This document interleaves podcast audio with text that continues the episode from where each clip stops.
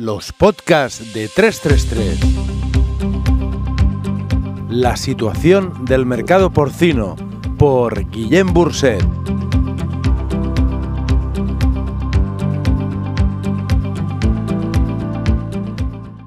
Macron versus Garzón.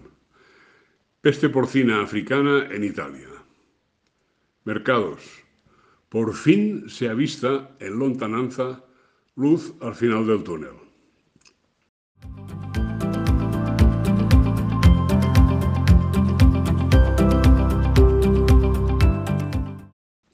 Queremos empezar este comentario agradeciendo a nuestros lectores su fidelidad, constancia y perseverancia. Cinco de nuestros artículos figuran entre los diez más leídos en la web 333 en el transcurso del año 2021. Muchísimas gracias a todos por ello. Hemos empezado el año con dos noticias antagónicas. Por un lado, Francia, la administración Macron, ha conseguido que la República Popular de la China le admita el principio de regionalización de la producción en caso de declararse la peste porcina africana en territorio francés, algo que ni la mismísima Angela Merkel consiguió para Alemania. Y, por otro lado, hemos conocido boquiabiertos las inoportunas y extemporáneas declaraciones del señor Alberto Garzón, ministro de Consumo de España, afirmando que España exporta carne de mala calidad. Dos posiciones completamente en las antípodas. Nuestro reconocimiento al trabajo bien hecho por la actual administración francesa. Si surgiese peste africana allí, la carne de las regiones no afectadas podría continuar exportándose a China. Y nuestra observación, teñida de reconvención, al ministro español. No creemos oportuno realizar manifestaciones a un medio de comunicación extranjero sin consultar con los actores implicados. En todo caso, el debate debería probablemente haberse iniciado en un foro doméstico y contrastando las posiciones de otros ministerios y de los actores implicados. Hace un par de semanas saltó la noticia de que la peste africana se había presentado en Lombardía, al norte de Italia. Un factor más a añadir al castigado mercado del porcino europeo. Con la peste porcina africana en Italia, sus exportaciones se verán muy perjudicadas.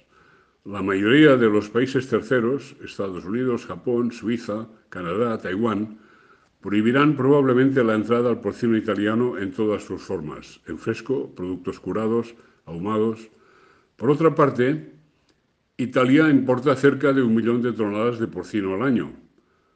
Con menos posibilidades de reexportar los productos transformados, esos flujos se resentirán y se añadirá presión al ya saturado mercado europeo. Sobre todo en el jamón, la pieza estrella del comercio intracomunitario con Italia. De hecho, ya está sucediendo. Con toda seguridad, nos habría gustado que el Gobierno de España hubiese mostrado su alarma y su consiguiente compromiso en prevenir la potencial entrada de la peste africana en España, esa terrible amenaza ahora que acaba de saltar 800 kilómetros de Alemania a Italia. Un dato, de Lombardía a Cataluña hay menos de 800 kilómetros en línea recta. Varios son los factores negativos que afectan actualmente al mercado comunitario. La persistencia del COVID. La restauración anda a trompicones, sus consumos se resienten y los confinamientos afectan a las cadenas de producción en mataderos y salas. La persistencia de la peste africana en Alemania. La limitación a las exportaciones alemanas por esta causa provoca que la carne que no puede exportarse a países terceros se quede en la Unión Europea, añadiendo más presión a un mercado ya saturado. La política alemana de carne 5D. Las grandes cadenas de distribución se han alineado en esa iniciativa. Demandan carne de cerdos nacidos, destetados engordados, sacrificados y despiezados en Alemania, la D de Deutschland. En esos momentos existen graves problemas en Bélgica, Holanda, Polonia y Dinamarca por no poder expedir los cerdos para sacrificio a sus clientes habituales quienes ahora no pueden comprar esos animales cuya carne nadie quiere en Alemania. Está por ver el final de esta historia. El desconcierto del mercado alemán. En efecto, llevamos unas semanas con los precios de la casa de cada matadero por debajo de las cotizaciones oficiales. Esto sucede de vez en cuando, pero no suele persistir tanto en el tiempo como esta vez.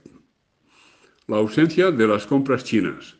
No se trata de una ausencia total, pero sí de compras muy inferiores en cantidades y sobre todo a precios irrisorios. China recupera cabaña a pasos agigantados. La aparición de la PPA en Italia es un nuevo factor desfavorable, como ya se ha dicho.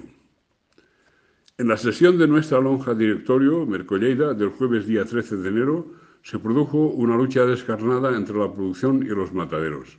Se cerró con una inusual subida al inicio de enero de una décima de euro, una milésima de euro, perdón, eh, por kilo en vivo. Toda una declaración de intenciones. En la sesión de ayer, las posiciones de mataderos y ganaderos eran opuestas. Después de un intenso tira y afloja, se repitió la irrisoria subida de 0,001 euros por kilo, es decir, una décima de céntimo. De momento no hay más cera que la que arde. Las espadas están en alto, sobre todo con la bajada de 3 céntimos en canal de Alemania del miércoles día 19. La producción necesita desesperadamente que el precio del cerdo levante el vuelo. Las pérdidas actuales son asfixiantes e inasumibles. Perder 30 céntimos por kilo en vivo no es una opción. El matadero tampoco está para lanzar cohetes. Su margen dista de ser confortable, pero al menos es positivo de momento. Nos parece que habrá una pelea a cara de perro. Una pelea que si las cosas no cambian será por migajas. Nadie puede regalar nada. La producción necesita que el cerdo suba. El matadero necesita defender su margen y afronta un mercado de la carne completamente deprimido. Hasta marzo no creemos que las subidas puedan ser importantes. Somos miembros de pleno derecho de la Unión Europea, lo que se conoce como el mercado común, debido a normas comunes e iguales para todos. Para que el precio del cerdo pueda remontar el vuelo, será necesario palpar y constatar que la cabaña europea se ha reducido. Pensamos que pronto, en marzo quizás, la oferta de ganado para sacrificio se verá muy mermada por los sacrificios masivos que ha habido de lechones y por los abandonos de actividad de muchos productores de Centro Europa. Demasiados meses con precios por debajo de los costes. Algunos países llevan ahí desde octubre del 2020. Han provocado muchas deserciones y ceses de actividad. Solo cuando la oferta del vivo sea, en el ámbito global de la Unión Europea, corta e insuficiente, y solo entonces veremos los precios subir sin complejos. Es cuestión de tiempo, pero esa contracción importante de la oferta está en curso y llegará. Estaremos atentos para comentarlo. Pensamos que es posible que en mayo veamos el precio de nuestros cerdos a 1,30 en Mercolleida y apuestos muy probablemente a 1,40 en julio. Tiempo al tiempo. Saldremos del túnel, maltrechos, pero saldremos. Todo apunta a que será un año duro y difícil para los mataderos. Costará Dios y ayuda subir la carne y los cerdos subirán poco a poco en febrero y con más contundencia más adelante, aunque no es descortable todo lo contrario. Para terminar, queremos traer a colación, en estos actuales difíciles tiempos, una frase de Séneca, popular filósofo estoico de la antigua Roma. No hay nadie menos afortunado que el hombre a quien la adversidad olvida, pues no tiene oportunidad de ponerse a prueba. Encuentra más información sobre porcino en 333.com.